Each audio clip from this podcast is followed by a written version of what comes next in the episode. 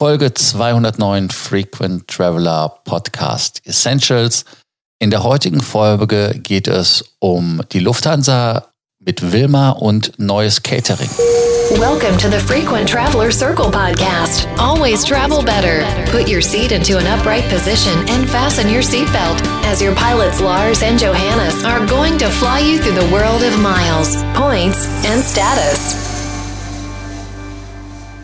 Neues Catering, das verstehen wir. Aber wer ist Wilma? Oder um es mit einem berühmten Song zu sagen, Who the fuck is Wilma, Johannes?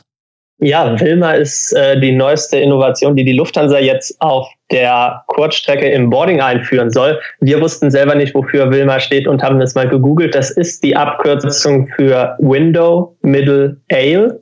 Wo das L herkommt, bleibt immer ein Rätsel. Aber dabei geht es um das neue Boarding Konzept, was die Lufthansa jetzt ähm, ab ziemlich bald auf ihren Mittel- und Kurzstreckenflügen einsetzen möchte. Dabei wird dann äh, der Boarding-Prozess wie bei anderen Airlines, man kennt es ja aus, aus den USA, in ganz viele verschiedene Gruppen eingeteilt. Bislang hatte man ja immer das Pre-Boarding, dann eben die Statuskunden und im Anschluss kam dann ja, grob gesagt, die Economy-Class-Passagiere. Es gab natürlich immer noch die Ausnahme mit Ecoflex. Ab jetzt gibt es bei Lufthansa fünf Boarding-Gruppen. Wenn man genau ist und das Pre-Boarding mit dazu nimmt, sogar sechs. Als erstes sollen weiterhin natürlich ähm, Familien mit Kindern unter fünf Jahren, alleinreisende Kinder und eben Reisende mit eingeschränkter Mobilität boarden dürfen.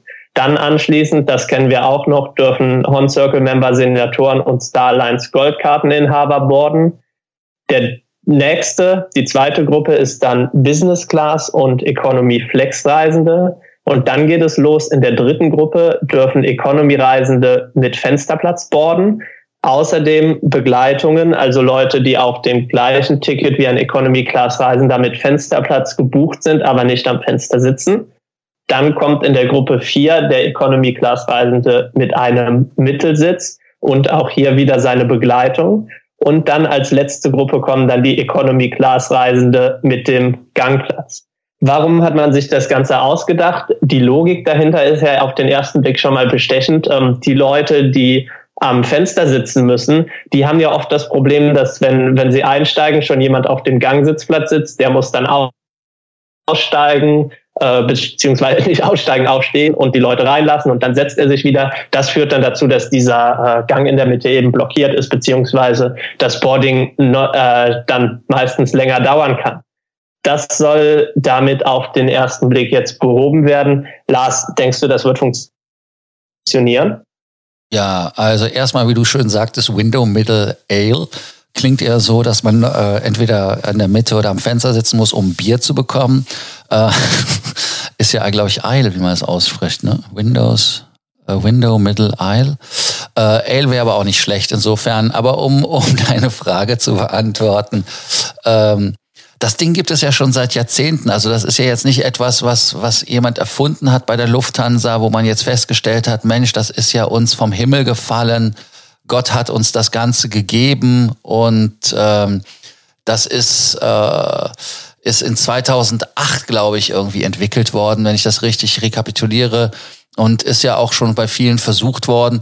Nur äh, was für mich das Hauptdilemma ist, ist einfach, was passiert mit Gepäck? Das heißt also, wenn die Leute immer noch ihr Wohnzimmer mitnehmen, ich hatte das irgendwo gelesen, dass jemand geschrieben hat, die Leute nehmen ihr Wohnzimmer mit, das passt eigentlich auch, wenn man überlegt, was die für große Trolleys haben, besonders in Amerika kennst du das ja jetzt auch, dass man, wenn man für zwei Tage verreist, dass man dann mit dem ganzen Hausstand umziehen muss.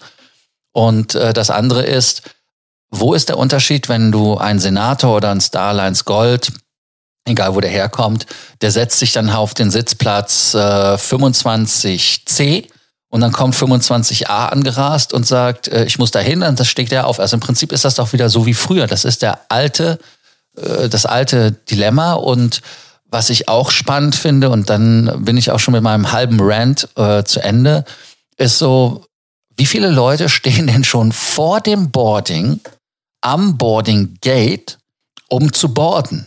Mir ist das jetzt wieder in Wien aufgefallen letzten Tage, äh, ich gehe zu meinem Flieger, will einsteigen, komme nicht durch. Warum? Weil da schon Leute stehen. Das Boarding hat noch gar nicht mal richtig angefangen.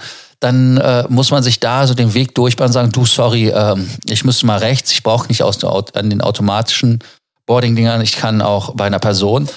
Und ähm, also ich denke, dass die Leute heute schon zu doof sind und sie werden auch morgen zu doof sein, das zu tun und drauf zu gucken, welche Gruppe sie sind, weil es klappt ja auch an vielen Flughäfen gar nicht mit dem äh, Prio-Boarding für Zen, Hon, egal wie und ähm, also ja, also ich halte da jetzt im ersten Moment nicht wirklich da die Revolution.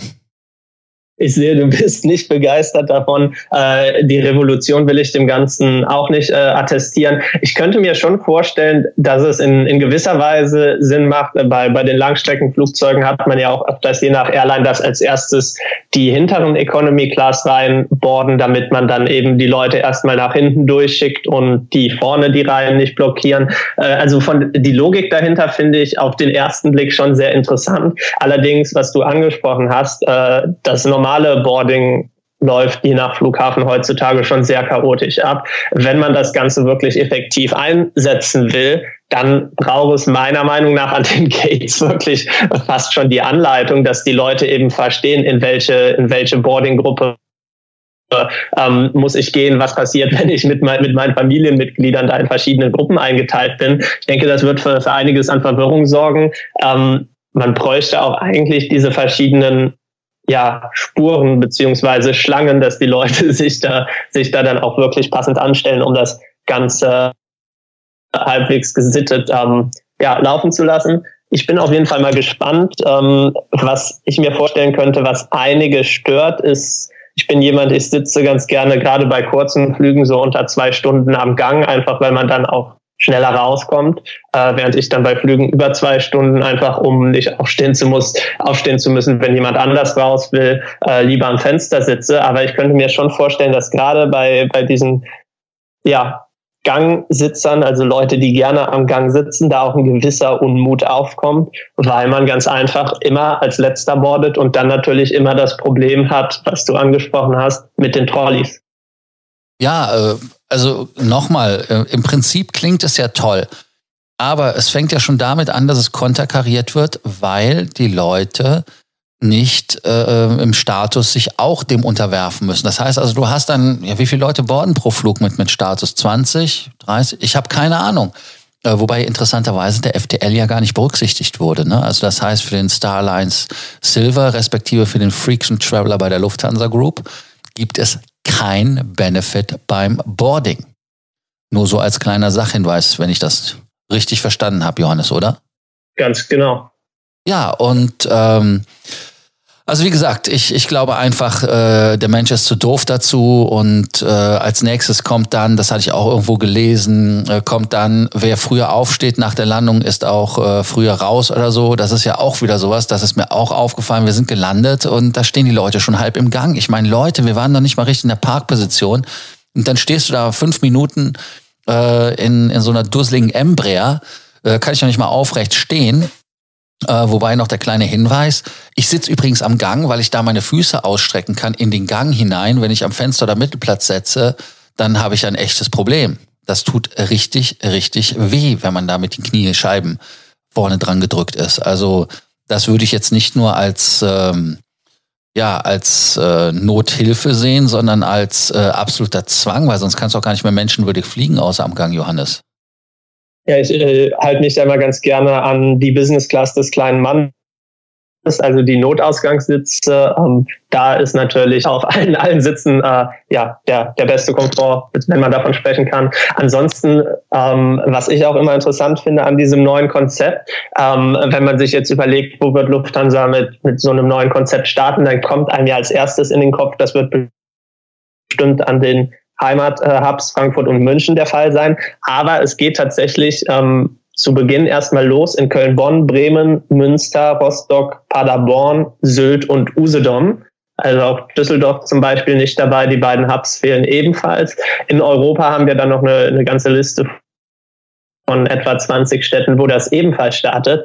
Ähm, kann man kann man natürlich gut machen, dass man erstmal da schaut, wie das Ganze läuft, bevor man dann äh, an den, an den Heimathubs äh, für das große Chaos oder die große Verwirrung sorgt. Allerdings frage ich mich auch, so gesehen, Lufthansa fliegt ja nur aus Frankfurt und München irgendwo hin, gibt es dann ja bei mindestens 50 Prozent der Flüge dieses neue Konzept noch nicht. Und ob das wirklich jeder versteht, das ist für mich wirklich eine große Frage und wir werden mal sehen, wie das in den kommenden Tagen oder Wochen startet. Ja, gut, dass du die Flughäfen genannt hast. Äh, dann weiß man, worauf man sich einstellen kann, seelisch.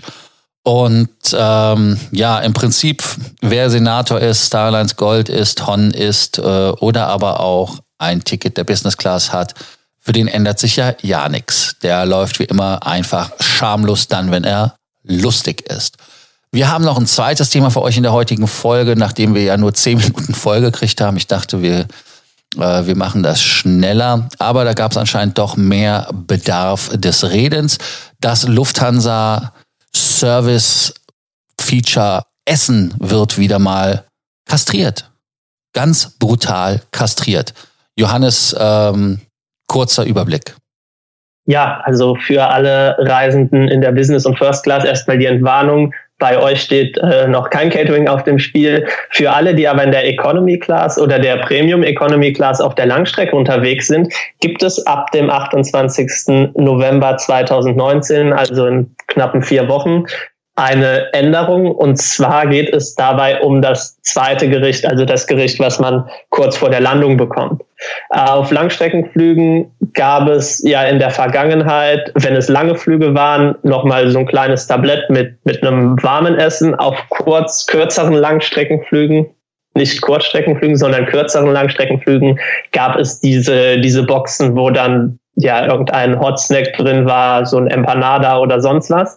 Das wird künftig umgestellt. Und zwar gibt es jetzt auf allen Langstreckenflügen als zweite Mahlzeit nur noch einen kalten vegetarischen Pre-Landing Slack und man hat eben keine Auswahl mehr zwischen, zwischen zwei Gerichten, wie das bislang auf den längeren Flügen der Fall war, sondern eben nur noch diesen einen kalten Snack. Allerdings muss man der Fairness halber auch sagen, es gibt eine Verbesserung und zwar gibt es in der Zukunft für jeden Passagier das gab es bislang nur in der Premium Economy. Eine halbe Liter Wasserflasche, die man direkt am Anfang bekommt. Ich finde das persönlich immer sehr angenehm, wenn man die Wasserflasche während dem Flug dabei hat, weil man dann einfach ähm, nicht an diese Getränkerunden gebunden ist und immer was zum Trinken dabei hat. Ja, also wie gesagt, zum Essen können wir nicht wirklich viel sagen, weil das Essen ist ja je nachdem Hit and Miss. Manchmal ist es nett, manchmal ist es schlecht.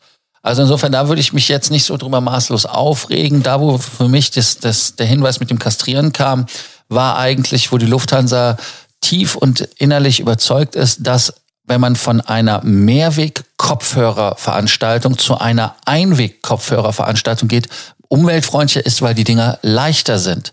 Wollen die mich verarschen? Ja, da sprichst du das äh, zweite Thema an, wo der, wo der Service auf der Langstrecke verändert, verbessert wird. Lufthansa schafft eben diese, wir kennen sie, Plastikkopfhörer mit dem Bügel und den, den zwei ja, Ohrmuscheln ab, die man bislang hatte. Das waren ja Kopfhörer, die wurden dann am Ende der äh, am Ende und ich glaube, diese, diese Pads wurden ausgetauscht, der Rest vom Kopfhörer ist dann ins nächste Flugzeug gegangen. Und da setzt man jetzt eben zukünftig ja, Wegwerf, Einweg, Kopfhörer ein, die mehr oder weniger wie diese klassischen billigen Handykopfhörer geformt sind. Lufthansa behauptet, dass man dadurch 175 Tonnen Kerosin und 500 Tonnen CO2-Emissionen pro Jahr sparen kann. Ähm, da ist für mich wirklich die Frage, wurde diese Rechnung komplett gemacht oder hat man sich gedacht, äh, wir haben derzeit eine hohe Awareness für solche Umweltthemen und deswegen behaupten wir jetzt einfach mal das Ganze sei aus Umweltschutzgründen. Also ich finde find, find das einfach aus der Hinsicht ein, einen schlechten Witz, weil diese Kopfhörer ja für jeden Flug neu zu produzieren wird sicherlich nicht umweltfreundlicher sein. Der Praktikant hat es ausgerechnet, hat aber vergessen, die Herstellung mit einzubeziehen und vor allem auch in meinen Augen das Thema der Nachhaltigkeit. Mann, Leute, was für Ressourcen werden dafür wieder benutzt und ich kann mir nicht vorstellen, dass das sich in irgendeiner Art und Weise egalisiert. Vielleicht sind auch nur die Quote der Diebstähle von diesen High-Performance-Kopfhörern ähm, zu hoch. äh, wobei die Kopfhörer auch Kappes sind. Also ich weiß auch nicht, ich war letztens, wo war ich denn, wo ich die Flugzeugkopfhörer benutzen musste und ich dachte, oh mein Gott. Ähm, egal, verdrängt, ähm, war irgendeine Langstrecke, ich war es Los Angeles. Ich weiß es nicht mehr. Auf jeden Fall äh, hatte ich da meine Kopfhörer, meine privaten vergessen. Nichtsdestotrotz, nachdem wir jetzt wieder so lange über die Neuigkeiten aus Lufthansas Welt äh, gesprochen haben, der Streik ja quasi heute in vollem Gange ist, da er ja erlaubt wurde, ist mein Hinweis mit dem Abonnierbefehl fast schon wieder seichte Kost, aber denkt dran, nicht vergessen uns zu abonnieren, damit ihr wisst, was euch bei der Economy Class erwartet oder in der First oder in der Business Class. Auch hier nochmal der dezente Hinweis an unsere kostenlose Meilenberatung, die ihr jederzeit in Anspruch nehmen könnt. Eure 15 Minuten. Wenn ihr die buchen wollt, haben wir für euch einen Buchungslink. Da findet ihr die Zeiten, wo wir frei sind, wo wir Zeit haben, nur für euch. Und ansonsten bei Sorgen, Ängsten, Nöten auch gerne wieder für den morgigen Fragefreitag nicht mehr, aber für einen Freitag, der folgt, eure Frage, die wir dann mit allen besprechen können. Ich habe jetzt euch alles erwähnt und kann jetzt einfach nur sagen, bis morgen. Ciao. Please do not forget, you can connect with your pilots on Facebook or LinkedIn.